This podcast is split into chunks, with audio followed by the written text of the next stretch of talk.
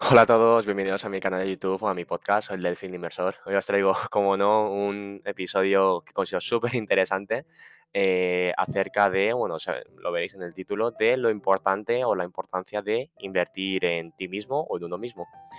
Eh, es una reflexión que siempre he hecho desde hace mucho tiempo y anoche eh, tuve una reflexión un poco más profunda pensando en qué lo podía traer y, llegué a pensar en un par de ejemplos que creo que pueden ser interesantes.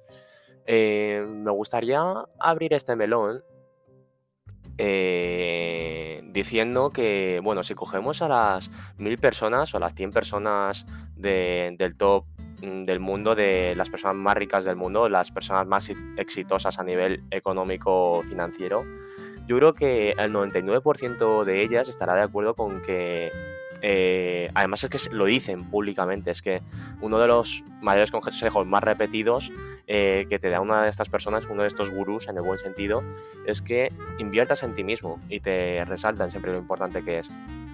Y, estoy seguro de que eso para el 99% de estas personas es que para todos tiene que ser uno de los factores más importantes eh, en tu vida si quieres, si quieres alcanzar un éxito, ¿no? Eh, eh, financiero. Entonces, mm, también había una cita muy, interesante que hizo Bill Gates, eh, no sé si la publicó en LinkedIn, pero al menos yo lo encontré por ahí, y es una publicación que hizo hace no demasiado tiempo en el que decía, a mí no me preocupa, se resume, ¿no? En que no sé si, de verdad al 100% lo piensa así o es solo para ilustrar este, esta ideología, este pensamiento, y es que decía, a mí no me preocupa que mi hija se case con alguien, con alguien pobre a nivel monetario. Me preocupa que se case con alguien pobre de mente. Y, y, prefiere que se case con alguien, o sea, antes que eso, eh, antes que casarse con alguien rico a nivel de dinero, pero, pero pobre de mente, prefiere que sea al revés. Alguien que sea pobre de, a nivel monetario, pero rico intelectualmente, digamos, ¿no?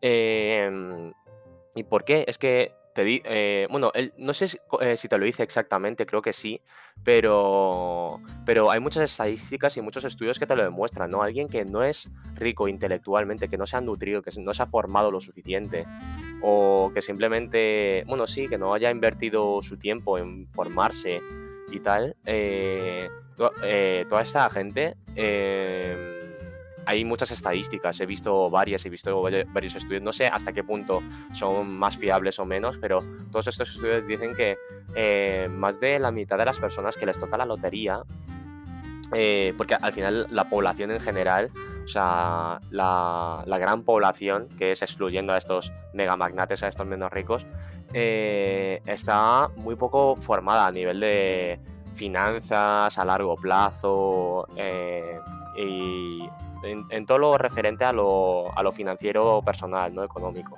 Entonces, eh, por ende, al final la mayoría de las personas que les toca la lotería, que son además las que juegan, pues son eh, gente pues normal, ¿no? Que al final eso, como digo, no, no están demasiado formadas o no están tan interesadas en, en cómo, en cómo saber gestionar bien un patrimonio.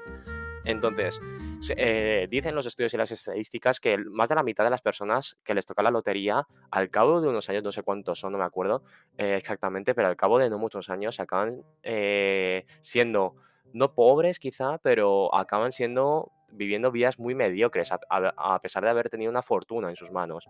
¿Por qué? Es porque no saben gestionar, no saben gestionar ese dinero, lo invierten de una manera ineficiente, si es que lo invierten, porque eh, en algo en un proceso productivo, quiero decir, sino que quizá lo eso se pegan, bueno, así eh, informalmente, ¿no? Se pegan unas fiestas del copón en, yates, lo que sea, se compran eh, un coche que a la larga quizá no puedan mantener, compran un montón de propiedades que no han estudiado que quizá se devalúen, lo que sea, ¿no? Entonces, al, al, final eso es lo que demuestra el estudio. Entonces, Mm, lo que te hice es que también quería poner otro ejemplo, que, o sea, quería plantear otro escenario que es, ¿qué creéis que pasaría si cogierais a Elon Musk, a Warren Buffett, si fuera más joven, a la gente más rica del mundo, al final a Mark Zuckerberg, a, Jack Ma, por ejemplo, ¿qué, creéis que pasaría si le quitarais la fama y el dinero a esta gente y lo convirtierais en una persona milurista? No digo de dejarlo en la calle, pero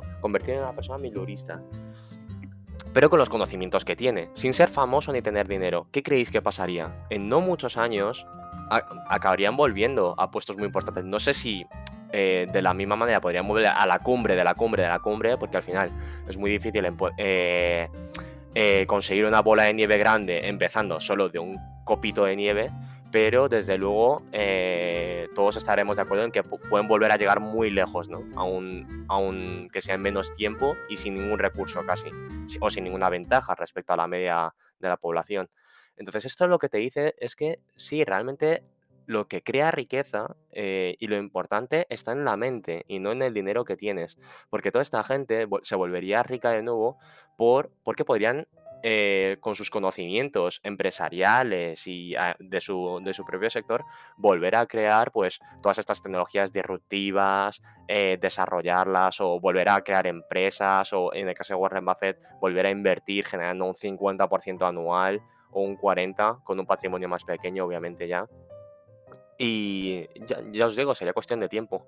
Entonces, al final, esto lo que te lleva es a la conclusión de eso, ¿no? De que la riqueza real, lo que genera riqueza de verdad sostenible, sobre todo, sostenible, que se, que se pueda mantener, incluso crecer, eh, todo eso está en la mente y no en el dinero que tienes.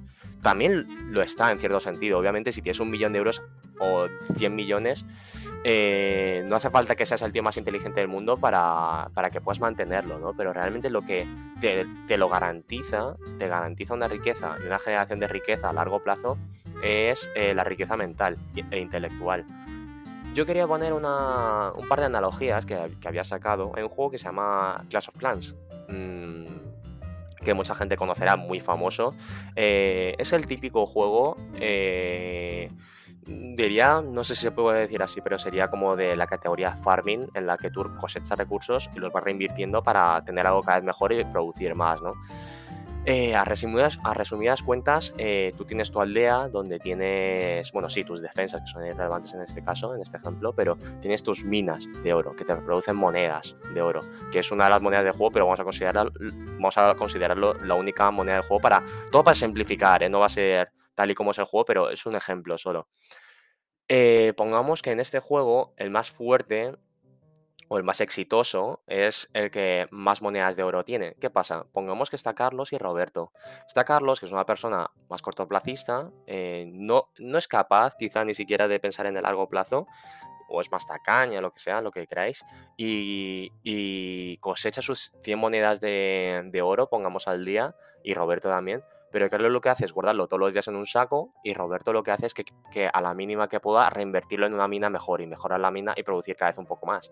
Entonces, quizá eh, eh, a los 10 días Carlos pueda tener eh, mil monedas y Roberto pueda tener cerca de cero, porque ha, ha invertido para que sus minas puedan producir ahora, pues yo qué sé, 150 mm, o 200, el doble que Carlos. Eh, quizá, quizá pasando otros 5 días y, Carlos ya tiene 1500 monedas, pero Roberto sigue teniendo algo cercano a cero, pero porque de sus minas, de la inversión que ha hecho, ya están produciendo 200. Entonces esto... Mm, es muy. pasa muy rápido el proceso de, de mejorar la eficiencia, pero esto es lo mismo que pasa en, el mundo nuestro, solo que el proceso de días que yo he puesto en el ejemplo se convierte en años, ¿no? Y bueno, ya no hace, no hace falta ni siquiera decir ¿no? que tarde o temprano sería cuestión de tiempo que Roberto acabe apisonando, que su fortuna sea tan grande que, eh, la de Carlos eh, se pueda conseguir algo casi irrelevante. ¿no? Entonces, con esto me refiero, o sea, las minas que tiene Roberto para mí son como eh, categorías de conocimiento que nosotros tenemos. Roberto igual tiene 10 minas y nosotros tenemos, pues yo qué sé, X minas. Y para, para mí la moneda eh, de juego en el mundo real es el tiempo. Y quizás según hasta donde lo mires, eh, el esfuerzo mental, ¿no? Que al final también se puede considerar como, como un recurso, ¿no? Porque es algo que tú decides gestionarlo, cansarte más o menos y decidir gastar esa energía mental o no, ¿no? Entonces, pero al final la moneda principal sería el tiempo.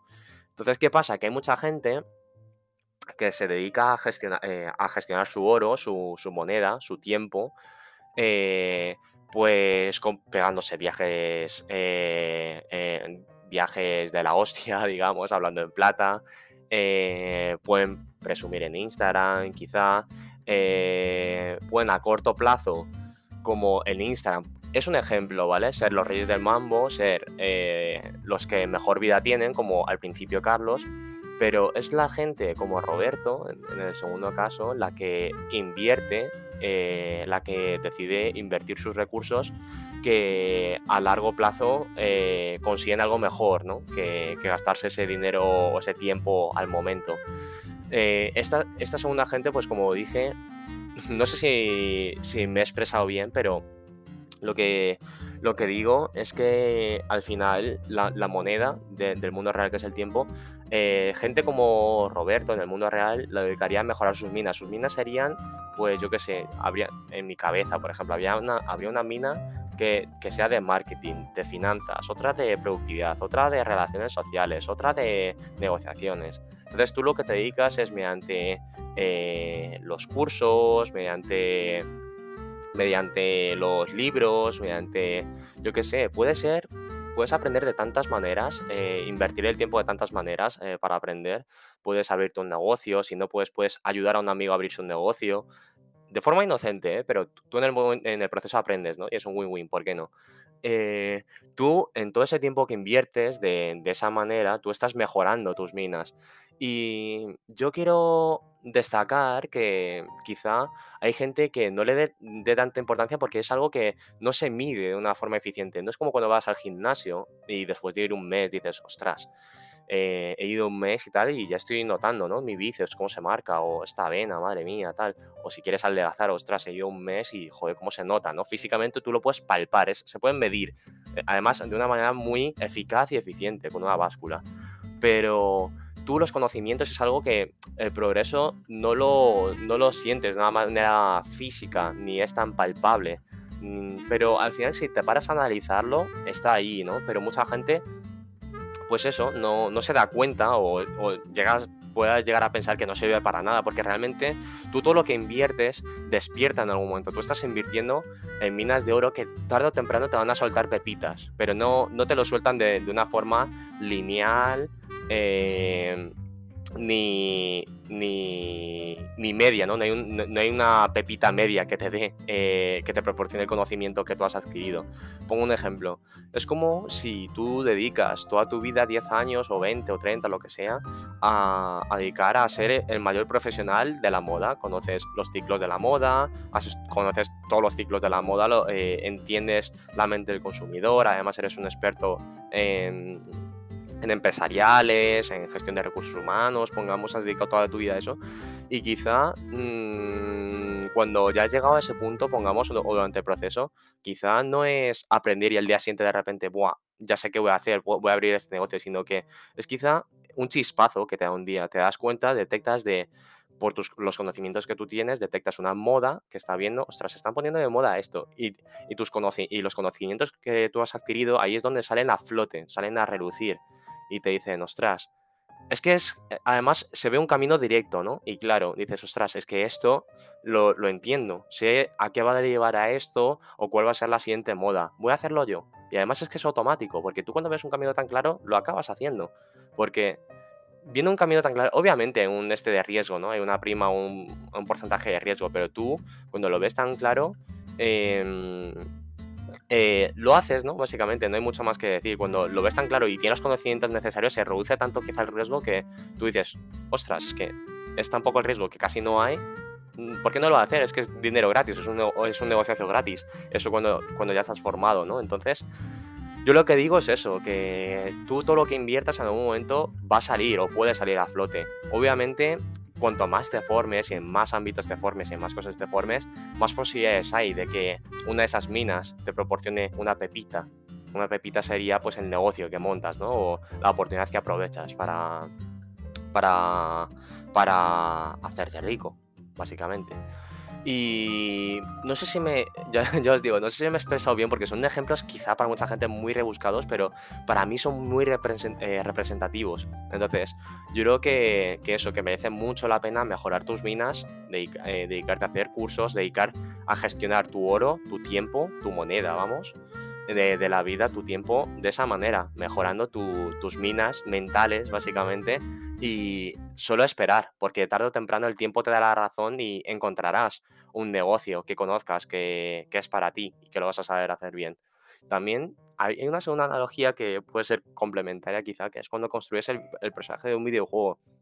Tú tienes unas monedas también, por ejemplo, de oro, que te mejoran, que te, en- eh, que te pueden llegar a mejorar tu avatar en un juego, por ejemplo, de, de- de- guerra, de, de pelea o los Sims mismo, yo qué sé. Tú, eh, mediante la moneda del juego, pongamos que muchos juegos así puedes mejorar tu personaje, puedes mejorar la inteligencia, la, eh, el ataque, la defensa, la precisión, la agilidad, yo qué sé, la velocidad, un montón ¿no? de factores. Y todo esto yo creo que lo puedes extrapolar a la, a la, a la vida. O sea, tú al final cuando inviertes tu recurso, tu moneda, de una forma eficiente en la vida real, bueno, de una forma eficaz, digamos, inviertes en, formarte, tú con- con- consigues un personaje que es cada vez mejor, tú eres cada vez mejor. Y además que, ¿verdad que tú normalmente cuando ya has mejorado el personaje en un juego o cuando has subido de nivel, yo que sé, un Pokémon, todos lo conocemos, ¿no? ¿Verdad que ese, ese Pokémon no baja de nivel? Lo puedes dejar en un nivel, yo que sé, 50 o 45, pero a que, aunque, aunque no lo utilices, ese Pokémon se queda en ese nivel. En el mundo real, extrapolándolo, quizá no sea exactamente de la misma manera, porque si, si no explota los conocimientos que has adquirido, quizá existe la posibilidad de que puedas olvidarlos o que se puedan diluir, ¿no? Pero si los has retenido de la manera adecuada y has hecho el proceso de intentar aplicarlo a nivel, a nivel práctico de alguna manera como proceso de aprendizaje, al final es algo que se te queda acaba siendo como ese Pokémon, que no baja de nivel y solo puede subir.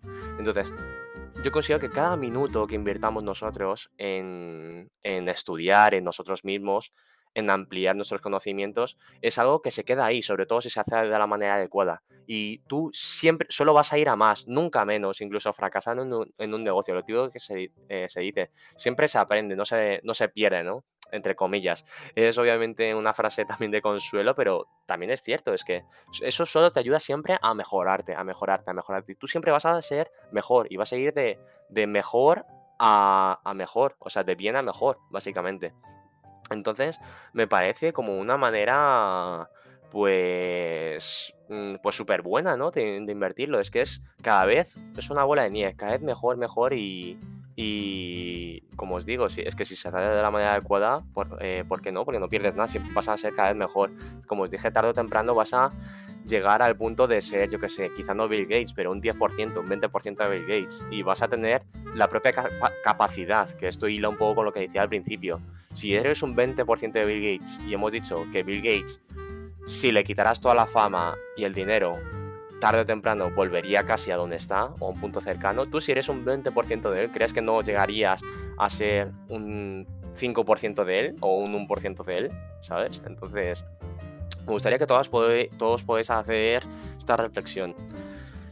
Eh, en este episodio creo que, me he repetido un montón en muchas cosas. eh, no sé si habré cometido muchos errores, pero es un tema complejo a veces de explicar, sobre todo para gente que no piensa de esta manera. Es, yo creo que es bastante complejo, pero creo que lo he podido ilustrar de una manera más o menos decente. Espero que eh, se me haya podido entender y sobre todo que lo hayáis podido disfrutar porque a mí me ha encantado hacerlo y, me encanta este tema, la verdad. Espero que después de esto todos, todos lo podáis aplicar de, eh, de la misma manera que, que lo hacen to- todos los gurús que conocemos hoy en día, otra vez en el buen sentido.